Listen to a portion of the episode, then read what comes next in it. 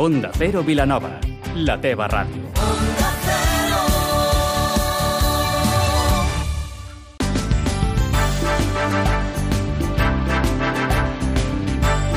Más de uno Vilanova, amb Maria Gómez. Bon dia. L'Hospital Sant Antoni Abat de Vilanova i la Geltrú denuncia que el Departament de Salut vol retallar els mitges que ara mateix hi ha urgències. Dels tres que hi ha per torn, en volen destinar una a l'Hospital Sant Camil de Sant Pere de Ribes. Així ho han fet públic des del centre hospitalari de la capital del Garraf per mostrar el seu desacord amb la situació que es pot donar a partir del proper 15 de juliol. Ampliarem aquesta informació i a l'entrevista del dia parlem amb Miquel Altadill, escriptor i historiador, que a finals de mes presenta la segona part del Dades per a la història de Vilanova 1701-1814. Avui és dimarts 9 de juliol amb Vicenç Armero al control tècnic. Comencem. Un de cada tres metges d'urgències que hi ha per torn a l'Hospital de Vilanova i la Geltrú serà destinat a l'Hospital Sant Camil de Sant Pere de Ribes. És el que denuncia el centre hospitalari de la capital del Garraf. Des del comitè d'empresa lamenten que, tot i la immediatesa del canvi, encara no han rebut cap comunicat per part del Departament de Salut. La doctora Roca és una de les afectades per aquest canvi després de gairebé tres dècades treballant a l'Hospital de Vilanova i es mostra així de crítica amb l'actuació de la Generalitat. Fa molts anys que intenten que estan intentant això a nivell polític, no sé qui està darrere, com tot. Fa moltíssims anys que s'intenta tancar. El que passa no han pogut perquè això és una població molt extensa i a més aquí estem al mig de la població, la gent pot venir caminant, cosa que Camils no.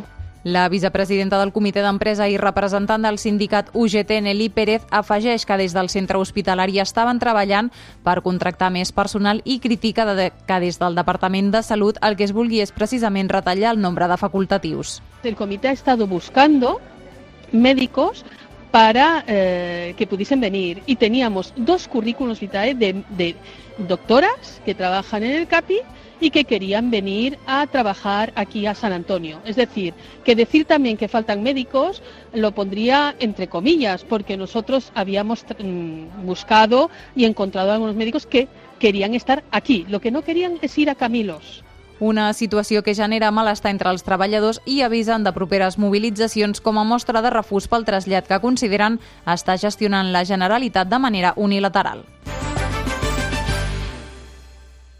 A l'entrevista d'avui parlem amb tota una referència literària a Vilanova i la Geltrú, com és l'escriptor i historiador Miquel Altadill. El proper 26 de juliol presenta la segona part del seu treball Dades per a la història de Vilanova 1701-1814 i que ja avancem no acaba aquí. Miquel, bon dia. I molt bona hora i moltes gràcies per la vostra atenció. Miquel, anem a pans. A finals d'aquest mes, el 26 de juliol, presentes aquesta segona part ens Correcte. pots avançar què és el que ens hi trobarem? Què és el més destacat Sí. d'aquest període que abordes ara? Bueno, eh, lògicament, eh, no sé si dir interessant perquè es van passar canutes, però clar, a partir del 1701 hi ha la, la invasió, diguem, monàrquica, per tant, és el 1714, Mhm. per tant, home, diria com és el més rellevant. Malgrat que jo ja fa un parell d'anys ja vaig escriure el llibre, el, el que va passar a Vilanova el 1714, no escric el mateix que vaig escriure, sinó que eh, jo, eh, no sé, he agafat ara, no sé si dir el costum, però no me n'apenedeixo, al contrari, que trobo que de la manera que estic ara jo als últims llibres, cronològicament Mhm. és quan pots fer més coses, perquè pots anar fent extractes del dia a dia el que vas trobant. El 1801, eh, eh, el diari Barcelona portava una, una petita nota eh, en castellà que deia en la calle ancha, esquina en la calle San Francisco de la ciudad condal, se venden los sabrosos eh, eh, eh, borregos de Cal Cava de Vilanova i la Geltrú.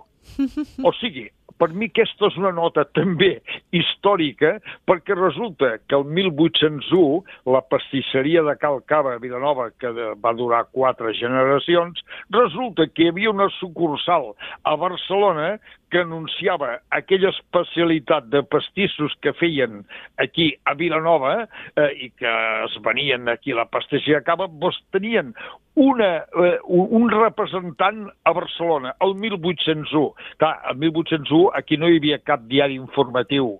Això no sortia amb cap acte notarial. Clar, Miquel, eh, en la línia del que expliques ara, eh, jo també sí. volia saber com és aquest procés de documentació, perquè no estem parlant precisament d'un període sí. D'una dècada o de dues, sinó que estem parlant de més de 100 anys.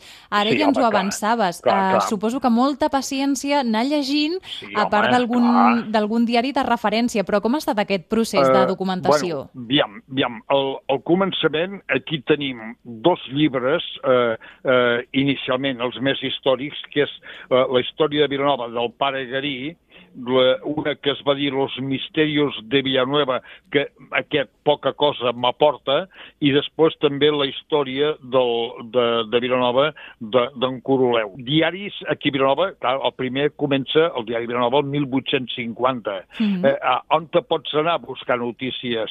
Doncs clar, tens que anar a, a, a a Barcelona forçosament. Mm -hmm. Però, bueno, abans del, del 1700 i tants que surt el diari Barcelona, a on?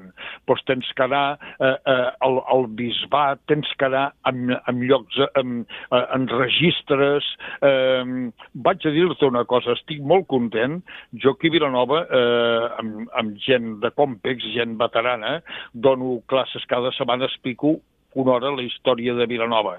Doncs ha vingut molta gent que m'ha regalat notes, mm, eh, eh, cartes mm -hmm. que tenien de tres i de quatre generacions antigues eh, en definitiva, eh, documents d'aquests que, que, que, que, que fins ara, vull dir, no s'havien vist i, i que, en canvi, clar, són petits documents que, que els guardava gent i, i que en veure la, el meu entusiasme, el meu interès en anar publicant coses, m'ho han regalat. Ho dèiem, a finals d'aquest mes presentes aquesta segona part, però Perfecte. no serà la darrera.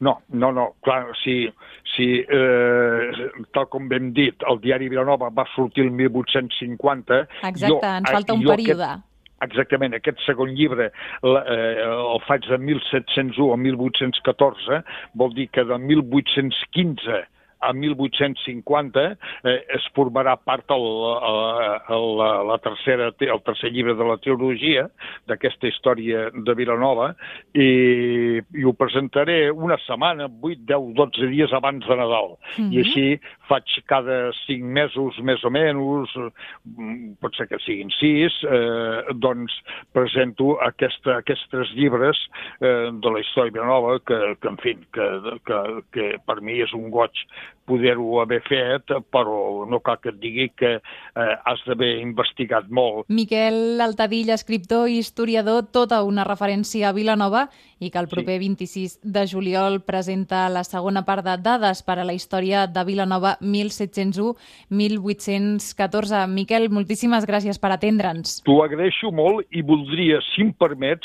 fer constar una cosa, que tindré el goig de de que m'acompanyin a la presentació, a més a més del director de la UPC de Vilanova, l'amic Frederic Vilà, mm -hmm. també m'acompanyarà l'escriptor i historiador Oriol Pi de Cabanyes, descendent de la, de la família Cabanyes, i després eh, un altre xicot, el filòleg historiador, que es diu Xavier Solà d'Andrés, que és precisament l'investigador més important que hi ha en aquests moments de la família Cabanyes. Molt ben acompanyat, llavors, el proper 26 de juliol, Miquel presentant aquesta segona part de dades per a la història de Vilanova. Miquel, moltes gràcies.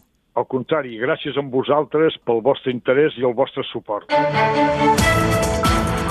Abans d'acabar, moment per repassar l'agenda. Aquest divendres 12 de juliol a Espai Far a Vilanova organitza una visita guiada al moll dels pescadors, a més d'accedir a la llotja per veure de bon matí la primera subhasta del peix, un recorregut que acabarà amb una sardinada als jardins de l'Espai Far. Nosaltres ho deixem aquí, poden continuar escoltant tota la informació a Mas de Uno en aquesta mateixa sintonia. Que passin un molt bon dia.